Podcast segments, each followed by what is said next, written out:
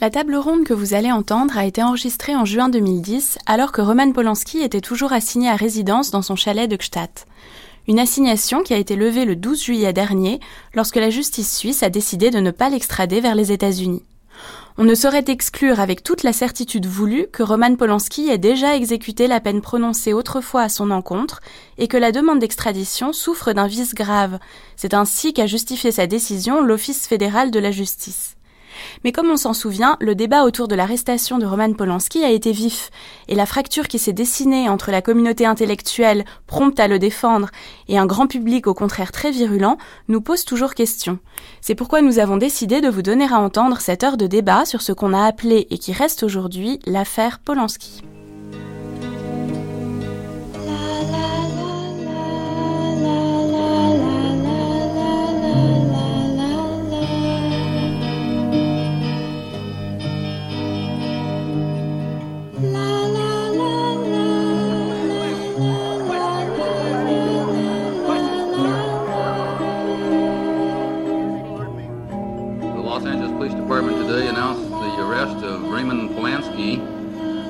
Result of a complaint filed by the mother of a 13 year old female. It was a year of anxiety, a year of drama for me. And I thought that was simply enough. Enough is enough, and that was my decision to leave. You ran away, Roman. You ran away. Well, I, as you say, ran away because I think that I was very unfortunate to have a judge who uh, uh, misused justice. And he was playing with me for a period of a year. I think that uh, that was some kind of mouse uh, with which some abominable cat begins uh, a sport.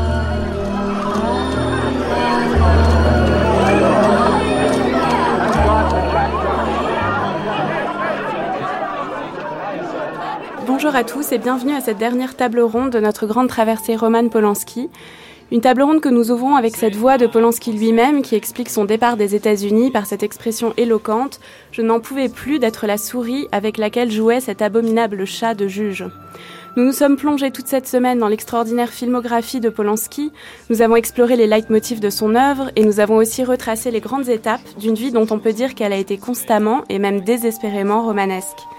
Or, il est justement une de ces étapes que nous avons jusqu'ici laissées de côté, une étape qu'on commente aujourd'hui dans le grand public avec la même passion qu'il y a 33 ans, lorsque l'affaire éclata, cette affaire Polanski dont nous allons discuter aujourd'hui avec quatre invités, Alain Finkelkraut, auquel les auditeurs de France Culture sont fidèles tous les samedis matins de l'année, Maître Georges Kiechman, qui est l'avocat français de Roman Polanski, Bernard-Henri Lévy, qui a été l'un des grands défenseurs du cinéaste et qui a notamment publié le 2 mai dernier sur le site de la règle du jeu le premier texte de Polanski sur toute cette affaire, et enfin notre dernier invité de cette table ronde, Jean-Claude Magendie, l'ancien premier président de la Cour d'appel de Paris, qui nous fait l'amitié de se joindre à nous pour parler de toute cette affaire et nous apporter son éclairage distancié.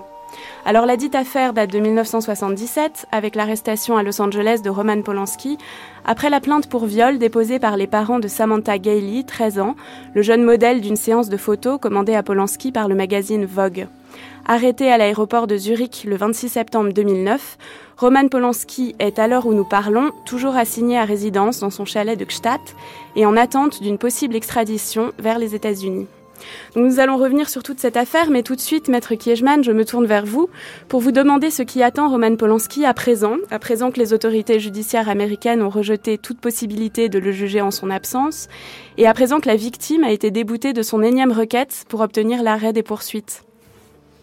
Bon, d'abord, je crois que la situation de Roman Polanski en Californie n'est pas définitivement arrêtée, mais elle reste très opaque parce qu'il semble qu'il y ait à la fois l'acharnement d'un procureur public, qui, je le rappelle, est un magistrat élu et qui a donc une carrière à défendre et peut-être même euh, espérer qu'elle se développe vers un poste plus politique, et puis euh, une loi qui est pour nous assez difficile à, à comprendre puisqu'elle ne comporte ni prescription ni possibilité de juger les gens en leur absence.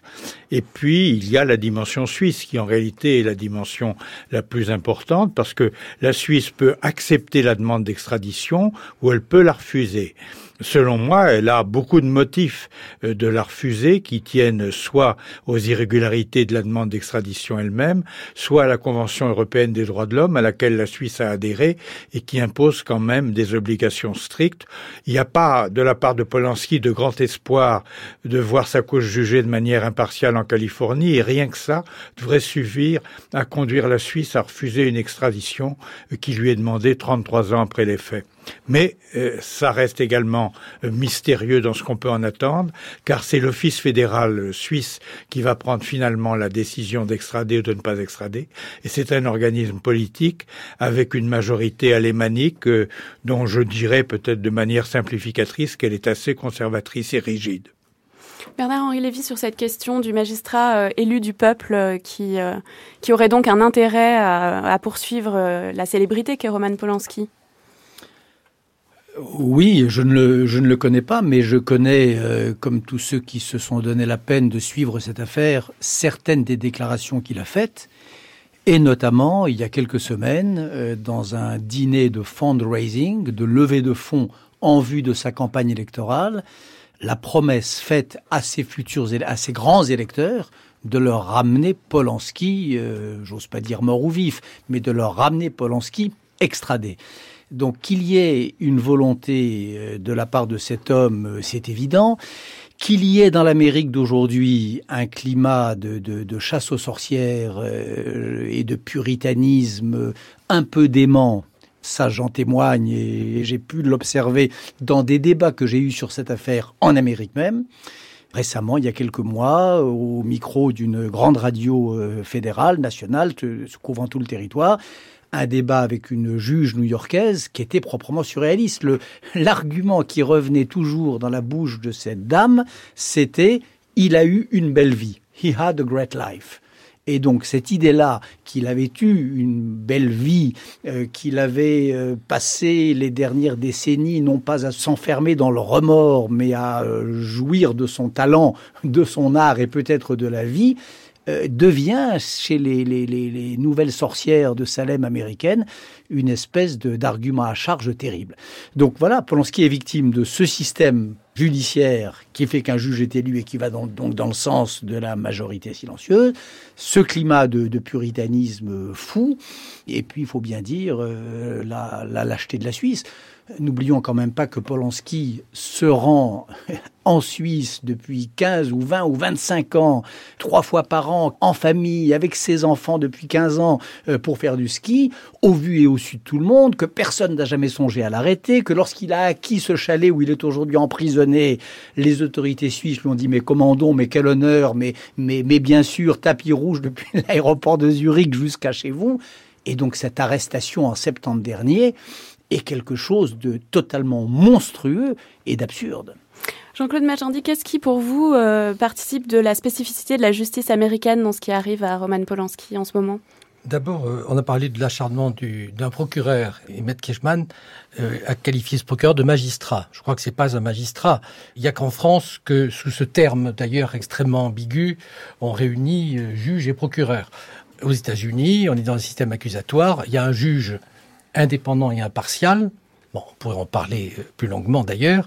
Et ensuite, il y a une accusation qui est à l'égalité de la défense et qui n'a aucune prétention à être un magistrat euh, indépendant et distancié. Donc on est dans un système très différent et je constate d'ailleurs puisque vous m'avez demandé d'avoir une position distanciée, ce qui est tout à fait normal. Je ne suis, il y a un avocat, je ne suis pas le procureur, je ne suis pas le juge. Simplement, je fais part de l'expérience qui est la mienne et euh, j'en appelle simplement à regarder les choses avec euh, quand même, d'une part, euh, le souci d'éviter le subjectivisme. Je comprends qu'on puisse être passionné par la personnalité de Polanski et euh, que l'on soit euh, très soucieux de le défendre.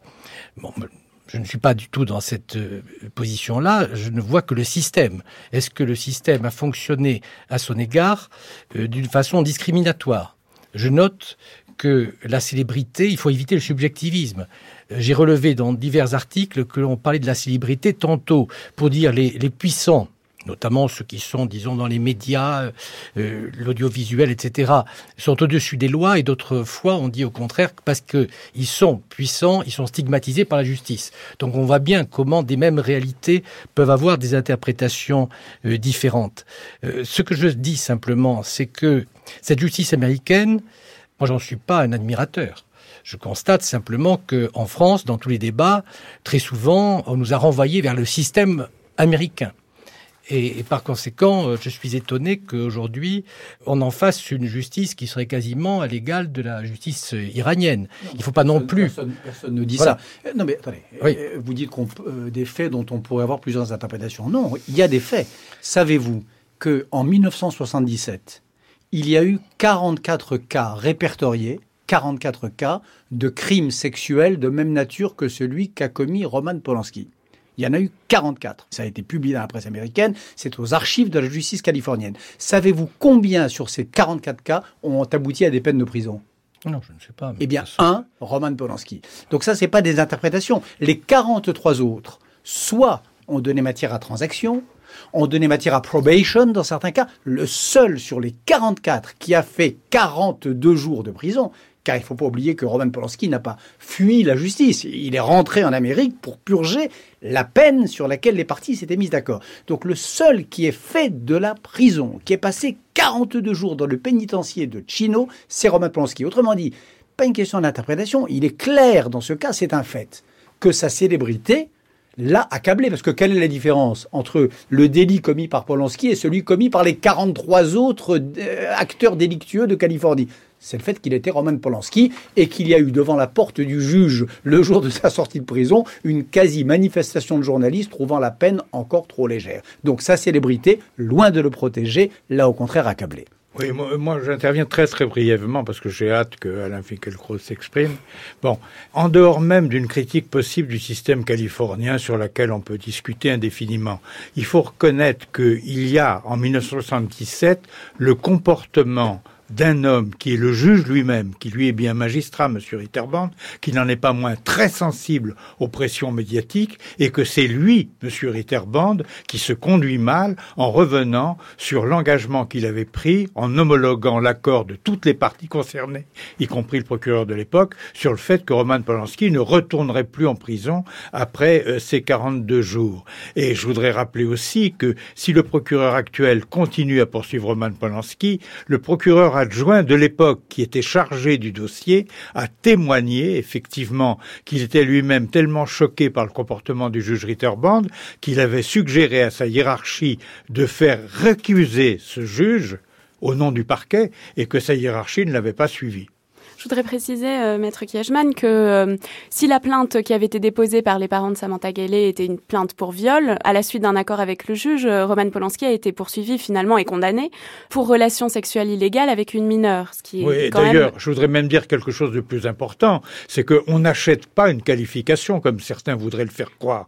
Si tout le monde, y compris la victime, a renoncé volontiers à cette qualification, c'est qu'elle elle savait bien ce qui s'était passé, qui ne relevait pas du viol d'une fille fillette qui supposait, même si évidemment elle n'avait pas la même responsabilité que Polanski qui était beaucoup plus âgé, d'une action dans une certaine mesure partagée, que sa mère avait pu réprouver un peu tard, mais enfin, on n'était pas dans le domaine du viol. Et donc, il doit être important de souligner que si la qualification de viol a été abandonnée, c'est parce qu'en réalité, on n'était pas vraiment dans un viol. Ça va de soi.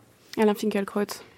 Oui, Bernard-Henri Lévy disait tout à l'heure, parlait tout à l'heure de ceux qui ont pris la peine de s'intéresser à cette affaire.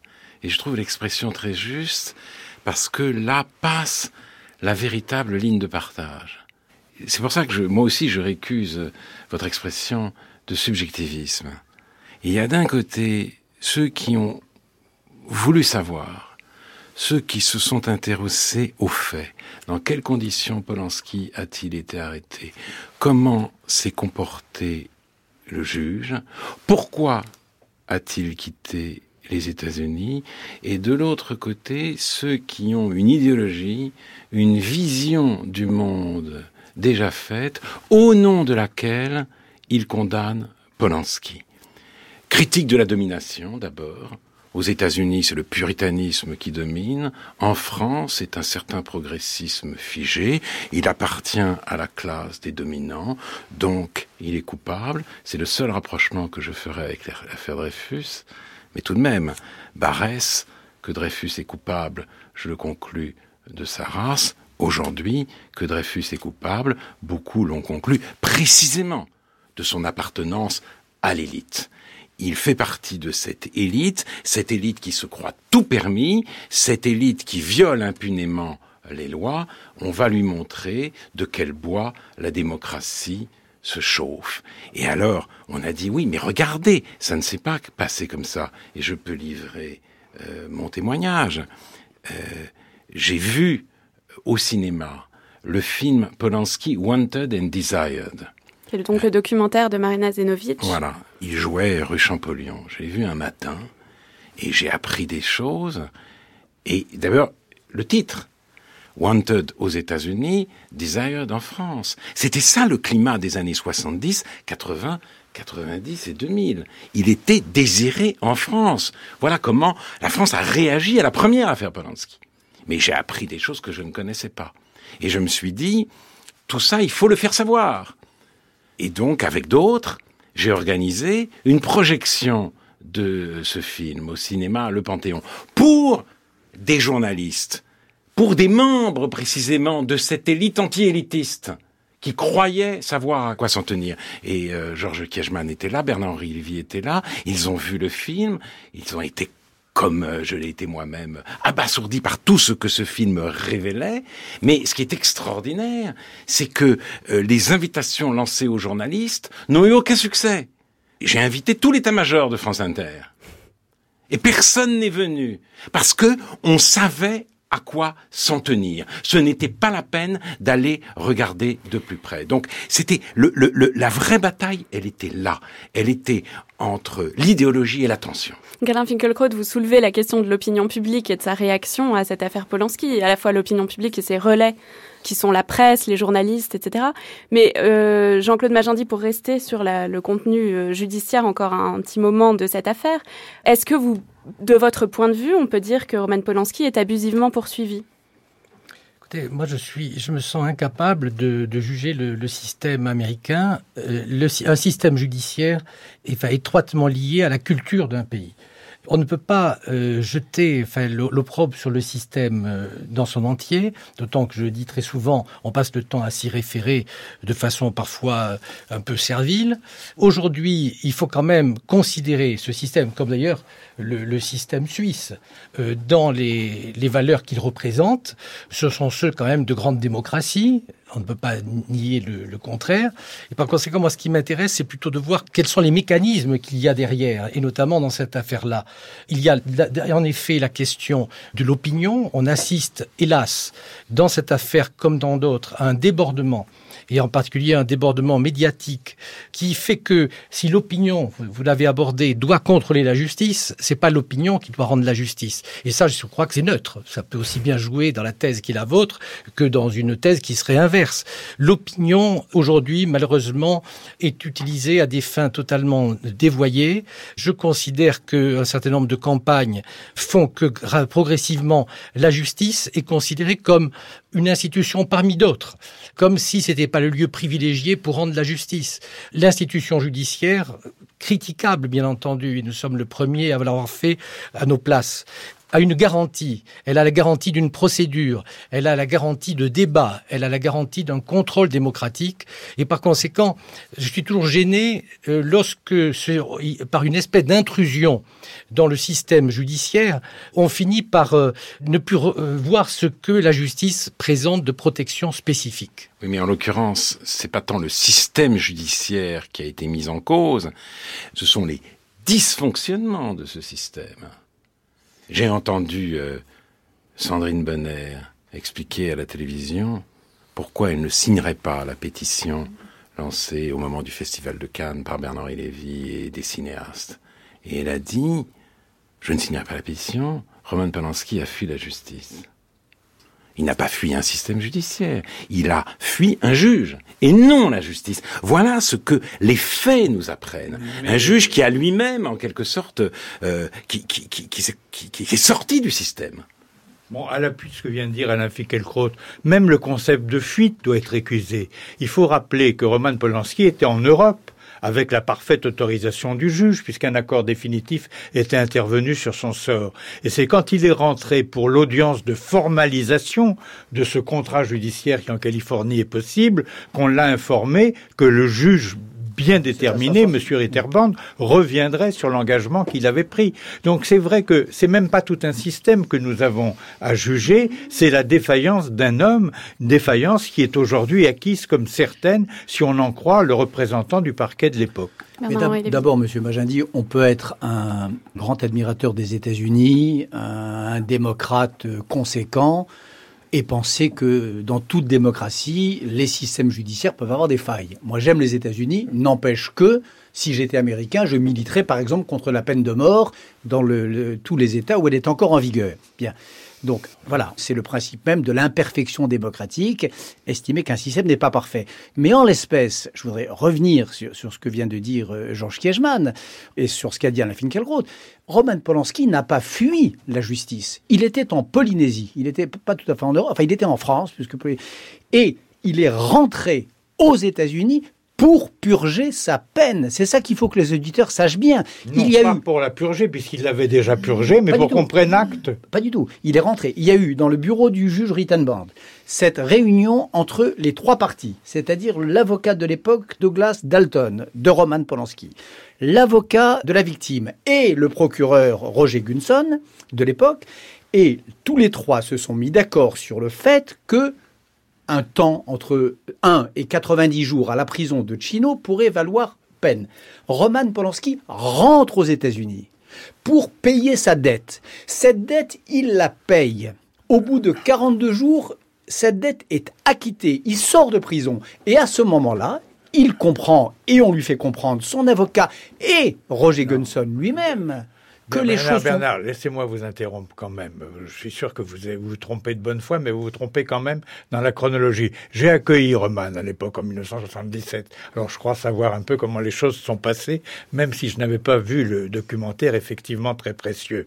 Il a, il avait purgé cette peine qui avait en même temps servi à permettre que soient établis plusieurs rapports psychiatriques sur son absence de dangerosité. Et il est bien rentré aux États-Unis pour purger cette peine après avoir purgé ces 42 jours, il a été en Europe. Et, comme vous le dites, dans divers pays, parce qu'il devait y terminer le film Eureka. Tout cela avec l'autorisation du juge Ritterbank, puisqu'il n'avait plus de peine à purger. C'est exactement ce que je dis. Non, mais Ensuite, il est rentré, donc, non pas pour purger sa peine, c'était déjà fait, mais pour qu'on prenne acte de l'accord intervenu. Pour qu'on homologue cet accord, qui avait été un accord dans une... Euh, et, s'il est rentré, c'est bien qu'il n'avait rien à craindre et qu'il ne fuyait une rien. chambre du conseil, qui, est, qui fait partie de ce système judiciaire californien, une chamber council, qui avait acté cet, cet accord. Et cet accord devait être homologué de manière euh, formelle. officielle et formelle. Et là, il rentre une deuxième fois aux États-Unis, et c'est là qu'il comprend qu'il a affaire à un juge, il comprend, et on le lui dit, à un juge imprévisible, capricieux, sujet aux caprices de l'opinion, qui demande déjà à l'époque la tête de Polanski, et qu'il comprend, comme il l'a dit dans ses paroles bouleversantes qu'on a entendues en début d'émission, qu'il ne pourrait pas passer sa vie à jouer la souris dans ce jeu de chat et de souris avec un juge pervers et à la solde d'une opinion déjà chauffée à blanc. Je vous propose d'écouter une archive euh, de France Inter en 1977, au moment où euh, Roman Polanski est jugé à Los Angeles euh, pour cette affaire Gailey.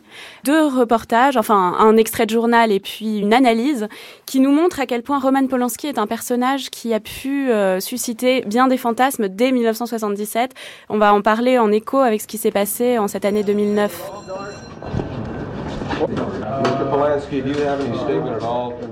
C'est un procès très hollywoodien qui s'ouvre aujourd'hui à Santa Monica en Californie. Un procès qui sent le soufre. Roman Polanski, le metteur en scène aujourd'hui français d'origine polonaise, comparé devant un tribunal. Il est accusé d'avoir, je cite, agressé sexuellement une jeune fille de 13 ans. Il est accusé de bien d'autres choses, de ces choses qui ont de quoi satisfaire la curiosité souvent malsaine des columnistes américains, ces personnages redoutables qui ont au fait détruire une réputation. Polanski n'est sans doute pas tout à fait innocent dans cette histoire, mais la dite jeune fille de 13 ans n'est peut-être pas elle-même parfaitement pure. Étrange personnalité que celle de Polanski, ce juif d'origine polonaise qui a subi l'horreur de la période nazie, avant de s'imposer plus tard au fil des ans dans le septième art. Étrange destinée que celle de cet homme qui a aujourd'hui 43 ans et qui a vécu une tragédie effrayante, l'assassinat de sa jeune femme, Sharon Tate, par la bande de Charles Manson. Au printemps dernier, un scandale choquait Hollywood, la capitale du cinéma, qui pourtant en avait vu d'autres. Roman Polanski était accusé d'avoir drogué et violé une fillette de 13 ans. Le metteur en scène de Rosemary's Baby et du Bal des Vampires risque une très lourde peine de prison. Le procès vient de s'ouvrir aujourd'hui devant le tribunal de Santa Monica en Californie. Alain de Chalvron, le metteur en scène ne passera certainement pas 20 années en prison, mais il risquera l'expulsion car il est français depuis quelque temps et l'écarter du Hollywood serait mettre fin à la carrière de cet homme hors du commun. Oui, mettre fin à sa carrière, ce n'est tout de même pas sûr. Il continuera sans doute à tourner des films en France, en Angleterre ou ailleurs. En fait, il reprendra son bâton de pèlerin, un bâton qu'il n'a jamais vraiment abandonné. Français de nationalité depuis l'an dernier, polonais d'origine, juif de religion, Roman Polanski est le type même du déraciné. Depuis sa naissance à Paris, par hasard, en fait, il erre. En Pologne, où sa famille est retournée alors qu'il n'avait que trois ans, c'est la fuite devant les persécutions nazies. Le petit Roman n'échappe au SS que par miracle. Sa mère, elle, meurt à Auschwitz et son père est l'une des rares personnes de religion juive en Pologne à sortir vivante de l'enfer nazi. Son premier film, il n'a alors que 29 ans, Le couteau dans l'eau, reçoit l'Oscar du meilleur film étranger à Hollywood. Ce succès lui vaut un passeport et le petit polonais devient un apatride. Répulsion, cul-de-sac, Rosemary's Baby, autant de films qui se déroulent dans une ambiance épaisse, malsaine, quasi démoniaque. Une ambiance qui est un peu celle de la vie privée de Polanski. Ses amis qui ont quitté la Pologne avec lui meurent tous mystérieusement. L'héroïne de cul-de-sac, Françoise d'Orléac, disparaît carbonisée dans un accident de voiture. Et puis, c'est le drame affreux de sa femme, Sharon Tate, enceinte de huit mois, retrouvée éventrée en compagnie de quatre amis dans sa villa d'Hollywood. Un drame à la Polanski, titrera la presse, un drame dont Polanski ne se remettra pas. Il arrête de travailler pendant plusieurs mois, en fait, jusqu'à ce que l'on retrouve le coupable. Un chef de bande qui se prend à la fois pour Jésus-Christ et Lucifer, Charles Manson. Il erre de starlet en un fait, ses amis assurent qu'il est à la recherche d'une nouvelle Sharon Tate, peut-être croit-il l'avoir trouvée dans la personne d'une gamine de 13 ans, une gamine qui ressemble étrangement à sa femme. Alors là, on est en plein euh, délire interprétatif. On est en plein délire, effectivement. Mais c'est assez révélateur de, des surinterprétations que crée Polanski lui-même. On et voit les associations. des journalistes sérieux et intelligents, c'est ça qui est accablant. On est, en, 77, là. On est en 77, on est au moment du procès. Euh... Bon, D'abord, le choix des mots n'est jamais innocent. Quand vous dites euh, fillette, nymphette, au lieu de dire jeune fille, très jeune fille, d'accord, il suffit de voir les photos de l'époque pour savoir qu'elle n'est pas une fillette. Bon, et on va pas rentrer dans l'évocation des faits précis parce que ça serait inutilement désagréable pour elle. Mais enfin, si la responsabilité principale incombe à Roman Polanski, on pourrait s'interroger sur le rôle de sa mère, sur le comportement de la fillette, sur qui s'est plaint et de quoi. Bon, ne revenons pas là-dessus. Mais euh, ce qui me paraît très désagréable dans l'évocation euh, d'Alain Chalvron, c'est quand même le recours à un certain nombre de stéréotypes. Et sur ce stéréotype, je suis sûr euh, que et Bernard et Alain ont bien plus de choses à dire que moi. Bernard-Henri Lévy oui, enfin le, le, le stéréotype principal. Euh, alors, euh, je, je, j'ai entendu, j'ai, j'ai entendu d'ailleurs, je dois dire, cette, euh, ce bout d'archive avec stupeur. Enfin, on était tous, je crois, stupéfiés dans le studio. D'abord, la religion juive, ça vraiment première nouvelle. Quand on connaît, moi, je connais pas, je ne suis pas ami de Polanski. Je l'ai découvert, je l'ai connu depuis l'affaire. Hein, ça, c'est un point d'ailleurs important. Je ne défends pas depuis six mois un vieil ami, je défends quelqu'un que je connaissais pas et que j'ai appris à connaître et à aimer depuis qu'il est en prison à Gstaad. Mais enfin, de religion juive, bizarre. L'image du juif apatride, bizarre. Et puis surtout, des crimes à la Polanski, ses acteurs et ses proches qui meurent tous dans des conditions plus ou moins suspectes. Attendez, un pas de plus et on va nous dire que Polanski, c'est sinon le diable, du moins l'émetteur d'une radiation diabolique dont témoignent ses plus grands films, et qui prend effet autour de lui, dans ses entourages et dans sa vie. Alors, si c'est ça qu'on pensait déjà en 1977, c'est très intéressant. Je comprends un peu mieux même si ça me fait encore plus horreur, naturellement, cette espèce d'atmosphère de, de, de, alors là, pour le coup, terrible et diabolique, de justice populaire, de lynchage, qui a prévalu autour de cet homme et de son cas. Alain Finkielkraut. Oui, moi, euh, ce commentaire me rappelle un des passages les plus pathétiques, les plus déchirants du documentaire dont nous parlions tout à l'heure. C'est Polanski, au moment des obsèques de Sharon Tate, obligé, alors qu'il est accablé de douleur, de donner une conférence de presse et d'expliquer aux journalistes qu'il n'est pas l'instigateur, le metteur en scène inconscient de ce qui vient d'arriver. Puisque on le disait aux États-Unis, le metteur en scène de Rosemary's Baby est responsable de ce qui est arrivé à sa femme parce que précisément son, son imagination euh, diabolique a en quelque sorte débordé. J'ajoute que c'est de ce moment-là que date l'allergie de Polanski aux médias. Une allergie qui a quelque chose d'extraordinaire. En plus, on le présente, parce que les mots n'ont plus aucun sens, on vit dans un univers de synonymes, puisqu'il appartient à l'élite, on le présente comme un membre de la jet set.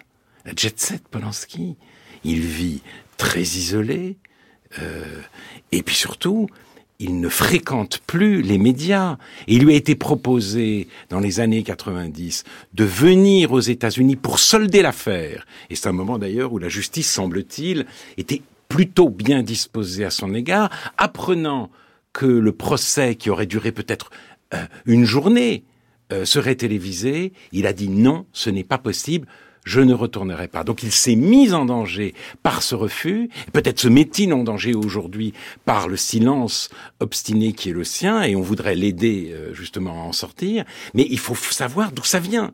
Ça vient justement de ces commentaires qui accompagnent son existence et qui ont précédé aussi euh, ces événements. Faut vous sachiez qu'aujourd'hui encore, d'ailleurs, euh, il est assiégé par des certains jours par des paparazzis par des journalistes qui viennent sonner à sa porte. Et moi, j'ai été témoin de choses incroyables. Des journalistes, des caméramans qui sonnent à la porte du chalet vous savez, avec le, doigt scotché sur le bouton de la sonnette, pendant des minutes, pendant des quarts d'heure, pendant des heures, jusqu'à ce qu'il éteigne l'électricité du chalet. Et puis quand il la remet, il a un quart d'heure de paix, et ça recommence, parce qu'ils veulent qu'il ouvre la porte, ils veulent voir Polanski en chair et en os, peut-être un peu pas en forme, peut-être un peu mal rasé, peut-être un peu hâve. Donc il y a cette espèce de duel entre ce, ce spectacle vorace qui le veut dans un état ou dans un autre depuis cette époque-là, et puis un homme qui en est sorti. Et il y a dix ans, quand il y a eu cette proposition de la justice américaine qui en effet revenait à elle et qui disait au fond, c'est vrai qu'après 25 ans, on peut imaginer qu'il y ait prescription pour un crime, certes, mais enfin, une relation sexuelle avec mineur, c'est pas non plus un crime contre l'humanité. Ce qui fait que Roman Polanski a refusé, c'est en effet la télévision et ses enfants. Enfin, je crois, je ne le connaissais pas à l'époque, en tout cas c'est ce qu'il m'a dit depuis, parce que je lui ai demandé, mais enfin, comment se fait-il qu'il y a dix ans, vous n'ayez pas profité de ce moment de lucidité des juges américains pensant que 25 ans, c'était bien? Il a dit, mais parce que je ne voulais pas que mes enfants soient les témoins de ce qui aurait été un cirque médiatique dont j'aurais été la bête chassée. Donc voilà, c'est tout à fait la logique que vient de décrire. Euh, je vais rajouter une dernière chose sur ce problème de la diabolisation de Roman Polanski. D'une manière générale, c'est vrai que les gens, assez stupidement, tendent à l'assimiler au personnage de ces films. Mais d'une manière plus précise, après la mort de Sharon Tate dans des conditions atroces, par Charles Manson et sa bande, qui, je le signale au passage, croyaient assassiner d'autres personnes que Sharon Tate, puisqu'ils croyaient s'en prendre aux prédécesseurs locataires de cette même ville-là, eh bien, les États-Unis, après cette mort, ont été en état de mauvaise conscience à l'égard de Polanski. Et tout d'un coup, l'idée qu'il pouvait, en quelque sorte, se débarrasser de cette mauvaise conscience en pensant qu'il ne valait pas mieux que les assassins de sa femme, a joué son rôle aussi. Il y a eu une espèce de soulagement puritain. Bien après tout, de quoi s'est-il plaint autrefois? Est-ce qu'il vaut mieux? Diables entre eux, diables entre eux. Jean-Claude Magendie sur la personnalité de Roman Polanski et son impact sur l'opinion publique. Oui, j'avais parlé tout à l'heure de, la médiatisation et de ses abus. Je vois que nous sommes tous d'accord. Je suis frappé de voir, notamment dans des procès actuels en France, que l'on déballe des affaires euh, la veille de l'audience. Je suis très étonné qu'on en arrive maintenant à des sondages d'opinion pour savoir si quelqu'un est innocent ou coupable. Euh, je pense qu'on paiera très cher ces dérives. Et je regrette, puisque j'ai des intellectuels français devant moi, que les intellectuels français soient si peu penchés sur la justice et qu'il faille des événements de cette nature pour qu'ils réagissent. On a, hélas, me semble-t-il, peu de euh, d'intérêt des intellectuels sur la justice, sur le rôle du juge dans la société. Et je crois que ce rendez-vous est peut-être l'occasion de le dire. Simplement, euh, une précision que je voudrais indiquer euh, par rapport à ce que disait M. Finkelkraut il y a un instant. Euh, certes, certains stigmatisent Polanski et ça peut être le procès des riches, de la classe dominante, etc. Mais enfin, je, croyais puisque là aussi dans la distance qu'il faut prendre avec les choses, que s'il y a un défaut de la justice américaine, c'est bien d'être totalement celle qui est très dure vis-à-vis -vis des pauvres. Je me souviens quand même d'une affaire qui a défrayé la chronique et qui certainement conduisait à, se poser des questions sur la justice américaine, c'était euh, l'affaire euh, d'il y a quelques années de cette vedette américaine qui avait tué sa femme, euh, Simpson. Simpson. Simpson. Et quand même dans une affaire à laquelle il a échappé finalement à la, à la peine de mort. Oui, mais ça, Monsieur le Premier Président, je crois qu'il y a deux grilles de lecture. Il y a la grille raciste et il y a la grille de lutte des classes. Dans l'affaire Simpson comme dans d'autres, ça dépend un peu de la composition du jury. Les Noirs qui ont été longtemps humiliés, pour chasser par la justice américaine, prennent leur revanche quand ils sont en majorité dans un jury. Mais c'est vrai, par contre, là, je veux appuyer très fortement ce que vous avez dit tout à l'heure, c'est que la médiatisation que je crois, hélas, irréversible euh, des affaires euh, judiciaires fait que le jugement est maintenant rendu sur l'instigation des médias par l'opinion et que c'est une régression terrible, terrible. Soit que les médias inventent l'innocence de quelqu'un quand c'est une innocence porteuse, je ne citerai pas de nom mais j'ai un exemple précis en tête, soit qu'ils préjugent de la culpabilité de quelqu'un. Je crois qu'effectivement il faudrait souligner que la justice, le système judiciaire, avec les défauts et les inconvénients qui sont les siens, mais avec euh, comme élément commun dans toutes les justices du monde le débat contradictoire, quand il est vraiment organisé, ça reste peut-être euh, la pire des solutions, mais il n'y en a pas de meilleure. Et donc il faudrait revenir à un système judiciaire, je dirais, vierge de toute pression de l'opinion et des médias. mais ça, est-ce qu'on est là pour discuter de la réforme du système judiciaire? Moi, je suis là pour parler de Polanski ça me paraît très important, le système judiciaire, bien sûr. Mais enfin, ça, c'est une autre affaire. Il y faudra d'autres débats, beaucoup de temps. Aujourd'hui, la question, c'est Polanski, qui est retenu, emprisonné, sans aucun motif il n'est pas pédophile. Un pédophile, c'est un récidiviste de la pédophilie. Roman Polanski n'est pas pédophile. C'est un père de famille qui, encore une fois, se rendait en Suisse régulièrement et qui, sans aucun élément nouveau, sans aucun fait euh, de nature à, provoquer euh, cet événement, a été arrêté arbitrairement alors qu'il venait recevoir un prix euh, en Suisse. C'est ça le problème. Il y a là quelque chose qui n'a de sens dans aucune logique, ni dans la logique judiciaire, ni dans la logique humaine de la prescription, euh, ni dans la logique euh, de quoi que ce soit. Et vraiment, je crois qu'il faut insister là-dessus. Il faut arrêter avec les clichés du fait qu'il a fui la justice, il ne l'a pas fui, qu'il n'a pas payé, il a payé, qu'il serait le diable, ça on en a parlé tout à l'heure, avec un peu en plus de d'Oscar Wildisme primaire, euh, genre la vie finit par imiter l'art, etc. On en arrive à ces bêtises qu'on entendait tout à l'heure euh, dans la bouche du jeune Alain de Chalvron. Il faut s'opposer de nous force à tout ça. Et alors le côté justice populaire, il n'y a qu'à regarder autour de nous les gens avec lesquels on parle, chacun a son avis sur cette affaire. Et ça, c'est insupportable. Il y a un juge dans la tête de chaque citoyen, suisse, américain ou français. Chacun a son idée. Regardez les sites internet. Alors les uns disent qu'il faut l'enfermer à vie. Les autres proposent la castration chimique et qu'on pourrait le rendre à ses enfants dans ces cas-là. Les troisièmes, j'ai même vu un académicien français, Jean-Marie Rouard, proposer, il n'est pas juge que je sache, mais proposer dans un article à Paris Match qu'on le libère mais qu'il soit condamné à des travaux d'intérêt général. Bref, ce climat où chacun a un petit juge portatif dans le cerveau, un avis sur la culpabilité, sur la sanction, sans avoir regardé les faits, comme le disait Anna Finkielkraut tout à l'heure, ce climat est insupportable. Et vraiment, je crois que c'est votre rôle dans une émission comme celle-là que de le dire en revenant à la réalité. De le dire en revenant à la réalité et de rappeler que nous ne sommes pas très nombreux à le dire. Nous sommes, si j'ose dire, majoritaires dans ce studio, mais c'est le seul où nous le soyons. J'ai participé il y a quelques semaines à une émission euh, sur e-télévision à l'invitation de Robert Ménard, l'ancien président de Reporters sans frontières. Ça s'appelle La bêtise, c'est de conclure. Je croyais que ce serait une, un entretien euh, sur Polanski. Ce n'était pas un entretien, c'était une interprétation extrêmement violente. Mais justement, qui commençait par ces termes, l'élite soutient Polanski. Et euh, je vais dénoncer justement cet esprit de corps. Mais ce n'est pas vrai. Ce n'est tout simplement pas vrai. L'élite anti-élitiste dénonce Polanski. Et quand on essaye, comme euh, l'a fait Georges Kevman tout à l'heure, d'introduire une distinction, parce que c'est ça la justice, c'est faire des distinctions. C'est l'honneur de la justice. Entre fillettes et jeunes filles. Et quand on le fait dans un autre studio que celui-ci, eh bien, on vous tombe dessus à bras raccourcis. Comment osez-vous? On ne doit pas faire de distinction. Polanski n'est plus un individu, c'est une catégorie, c'est un symbole. Le symbole de ces puissants qui ont tous les droits.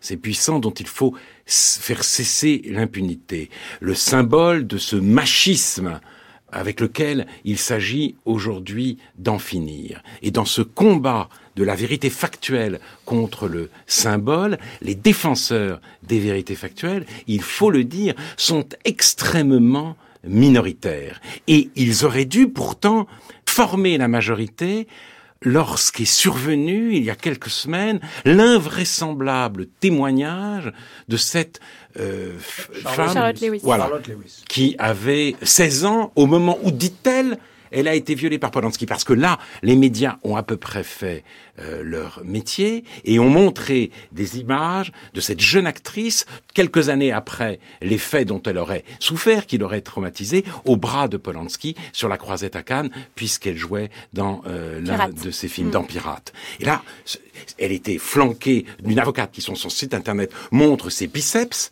avocate de la cause des femmes, là, enfin, c'était cousu de fil blanc. On aurait dû comprendre. Un vent de révolte aurait dû souffler en France, et notamment parce que c'est un ressortissant français qui est aujourd'hui détenu à Gstaad. Parce que son chalet est peut-être coquet, mais il est détenu à Gstaad. Et la France, l'opinion française, ceux qui la font, ne sont pas à la hauteur. Mais la question que vous soulevez, Alain Finkielkraut, c'est celle du rejugement de cette affaire, parce que là, ce dont nous discutons euh, depuis tout à l'heure, c'est des problèmes juridiques dont souffre Roman Polanski aujourd'hui, mais il y a tout un débat d'opinion et ces forums Internet dont Bernard-Henri Lévy parlait, qui consiste à requalifier les faits et à parler en effet de viol là où l'accusation américaine parle de relations sexuelles illégales, etc.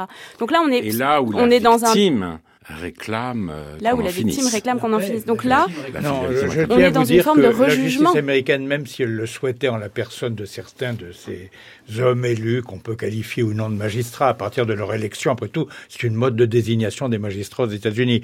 Bon, ne peut pas revenir en arrière parce que même la demande d'extradition est fondée sur des relations illicites avec une mineure. Elle n'est pas fondée sur le viol. Or, quand on extrade, le pays qui extrade vers un pays requérant impose à ce pays requérant de respecter les propres limites de sa demande.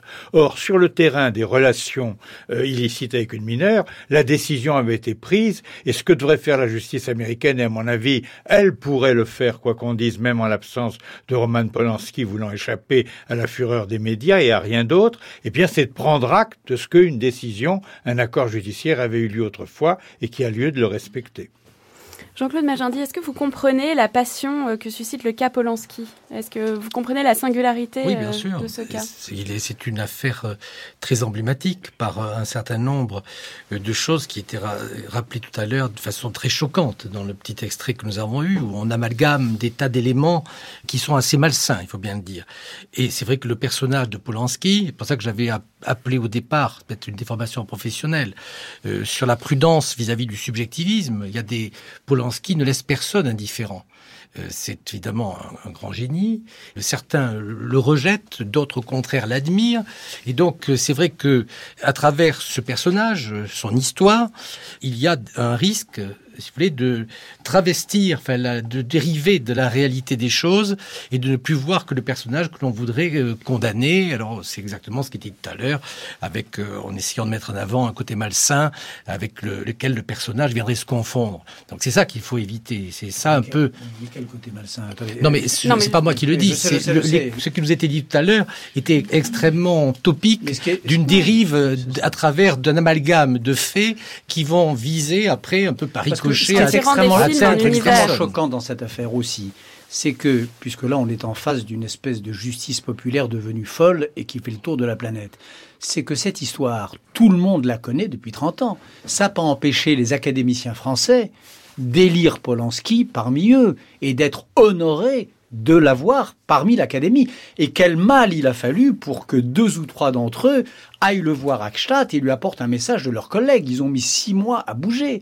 Ça n'a pas empêché euh, l'Amérique d'acclamer son film Le pianiste, de l'oscariser, de le célébrer. Ça n'a pas empêché en France et en Suisse, encore une fois, cet homme d'être célébré comme peu. C'est pas vrai qu'il est si contradictoire que ça, adulé par les uns, détesté par les autres. Moi qui ne le connaissais pas, j'ai le souvenir dans les 20 dernières années d'un très grand artiste jugé comme tel, non seulement par ses pairs, mais par l'opinion, mais par les spectateurs. Et tout le monde savait qu'il avait dans ses bagages biographiques cette histoire-là. Et il y avait une espèce de sagesse des nations, de sagesse commune, qui faisait qu'on se disait qu'un détournement de mineur commis à 33 ans par un homme qui a profondément changé, qui est devenu un père de famille, en effet, ne devait pas être suffisamment pesante pour créer cette ombre malsaine sur son personnage. Ça, ça s'est déclenché d'un seul coup. Il y a eu le moment 77, après il y a eu 30 ans. Il faut pas imaginer un, un Polanski errant pendant 30 ans de capitale en capitale. Polanski a eu une vie normale, il allait dans les festivals de cinéma, il était honoré partout, et puis, il y a d'un seul coup, là, depuis quelques semaines, ce climat de chasse à l'homme qui s'est réveillé d'un seul coup. Oui, mais comme vous dites, qui s'est réveillé, c'est quand même des choses qui ont ressurgi, qui s'étaient déjà manifestées auparavant. Et euh, on voit bien, même dans ce qu'on a entendu, cette archive euh, de, de 1977, l'idée du bâton de pèlerin, l'idée du juif errant. Et tout ça, c'est une sorte de mythologie qui ressurgit. Tout ça, s'est réveillé 30 ans, 35 ans après, bien sûr. Mais réveillé, mais, pas éveillé. Mais pas éveillé, réveillé. C'est-à-dire qu'il y a eu une espèce de longue parenthèse. Polanski a vécu 35 ans en paix avec sa famille, ses amis, son art et ses admirateurs. Et puis quelque chose qui était resté tapis, la bête qui le suivait discrètement depuis ce temps-là, d'un seul coup lui a sauté à la gorge ce fameux soir maudit euh, où il est arrivé à l'aéroport de Zurich. J'ai comme vu quand même, alors j'ai essayé d'autres objectifs, parce qu'il y a, comme il y a beaucoup d'avocats de, de, Polanski ici, je ne veux pas surtout être dans le rôle du, du procureur progressivement, par une espèce de, de, goût de la contradiction, enfin, qui nous est naturel. Mais j'avais noté, mais alors c'est vous qui pouvez me le dire, que il avait fait l'objet à plusieurs reprises de demandes d'extradition en mai 78 au Royaume-Uni, en décembre 86 au Canada, en 88 en Allemagne, au Brésil, au Danemark et en Suède, et en octobre 2005 en Thaïlande, et 2007 en Israël.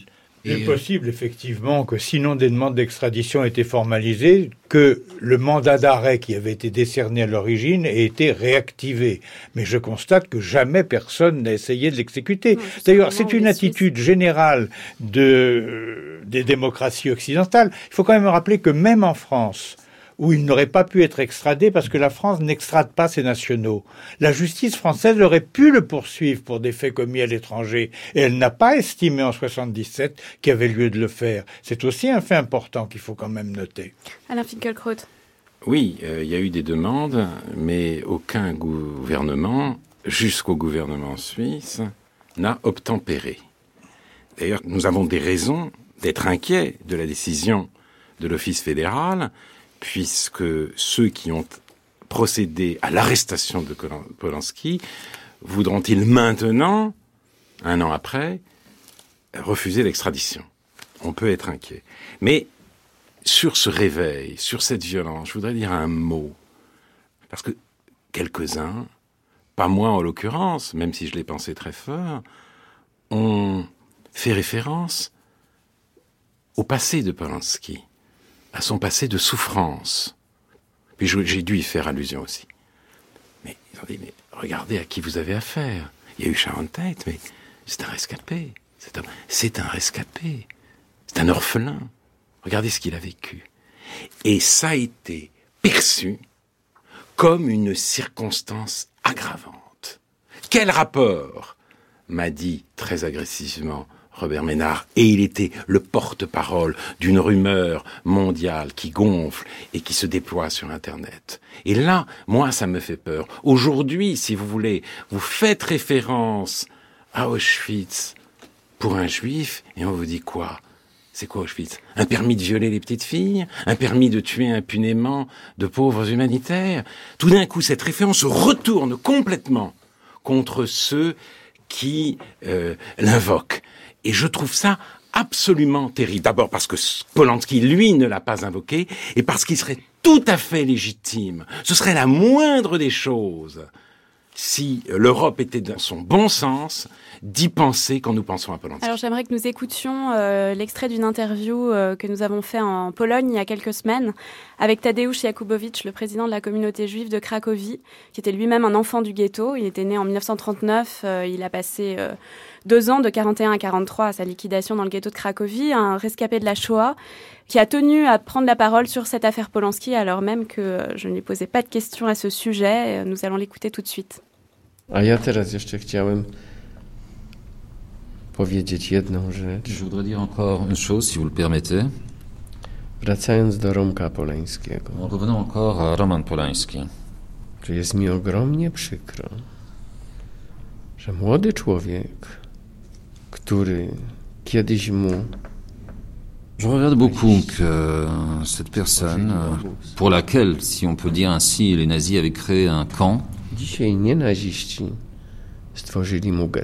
Que pour euh, une telle personne, des personnes qui ne sont pas des nazis ont créé un ghetto. Et je n'arrive pas à m'y faire en quelque sorte. Straszne i jak on po prostu żyje z tym. C'est quelque chose d'absolument horrible. Je ne sais pas comment il arrive à, vivre, comment il peut se retrouver dans une telle situation.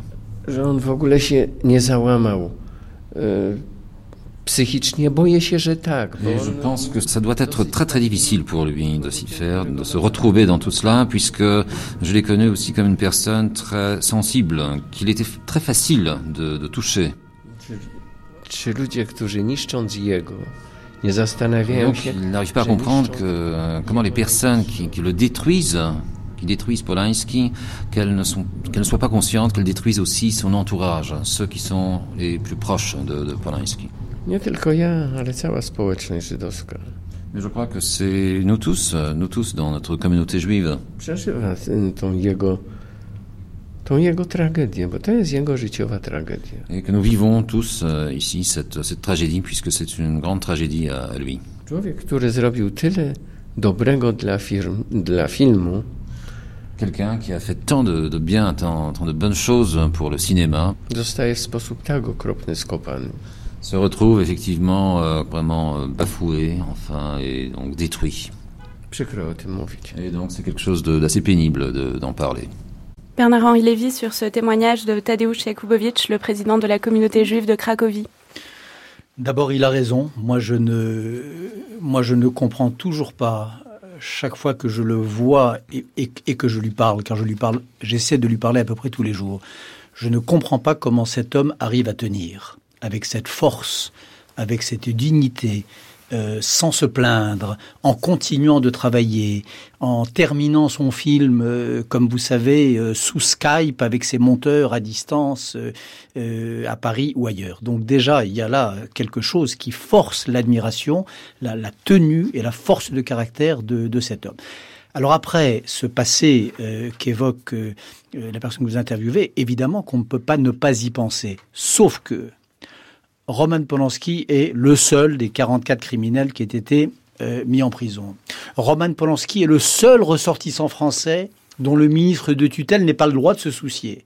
N'importe qui en prison au Mexique, en Iran ou ailleurs, les autorités françaises, comme c'est légitime, se mobilisent, interviennent. Quand Frédéric Mitterrand, son ministre, si j'ose dire, le ministre des Affaires culturelles, a osé avoir un avis sur cette affaire, rappelez-vous la volée de bois vert. Ça a failli lui coûter son poste et ça lui a coûté d'ailleurs un micro-lynchage personnel. Donc c'est le seul ressortissant français en difficulté à l'étranger dont les autorités françaises n'aient pas le droit de s'occuper. Et enfin, c'est n'importe quel auteur de délit on s'interroge sur son enfance difficile, on s'interroge sur son passé familial, on s'interroge sur ce qu'il en a été de son papa et de sa maman, n'importe quel petit braqueur de banlieue aujourd'hui, et on a raison. Moi, je suis pour cette culture de la, de la mise en perspective. Le seul criminel que je connaisse, c'est l'auteur de cette relation sexuelle avec mineur de 1977, qui est Roman Polanski, il est le seul à n'avoir pas droit à la moindre circonstance atténuante. Si vous essayez de dire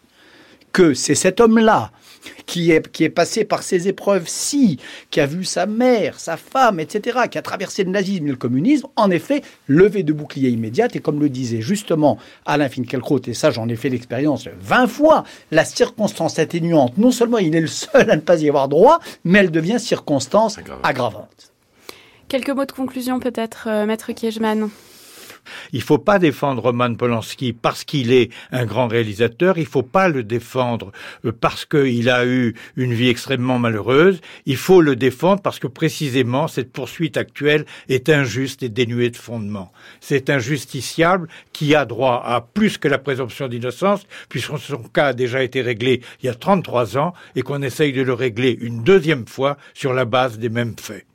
Un mot de conclusion, Alain Finkielkraut? Ah, Je ne saurais pas euh, conclure mieux que vient de le faire euh, Georges Kiechman. Je ne pense pas, en effet, que Polanski ait besoin de circonstances atténuantes. En même temps, je sais, et d'ailleurs Milan Kundera l'a admirablement souligné, qu'il condense euh, le destin de l'Europe et que c'est aussi une raison pour nous de nous en préoccuper.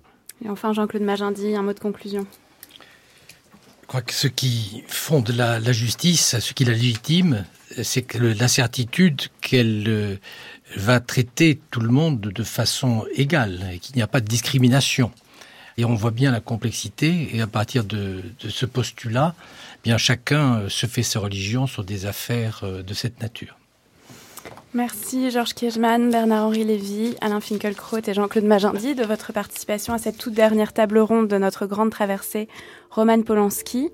Une, table ronde présentée par Florence Colombani dans une réalisation de Céline Terce avec à la technique Julien Voirin.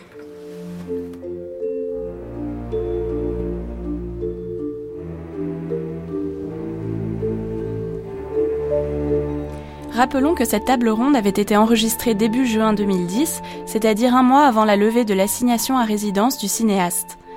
Aujourd'hui, Roman Polanski est libre de ses mouvements. Dans une interview accordée à la télévision suisse romande, il a remercié ceux qui l'avaient soutenu, mais il a qualifié de bêtise l'argument selon lequel il aurait dû être traité différemment en tant qu'artiste.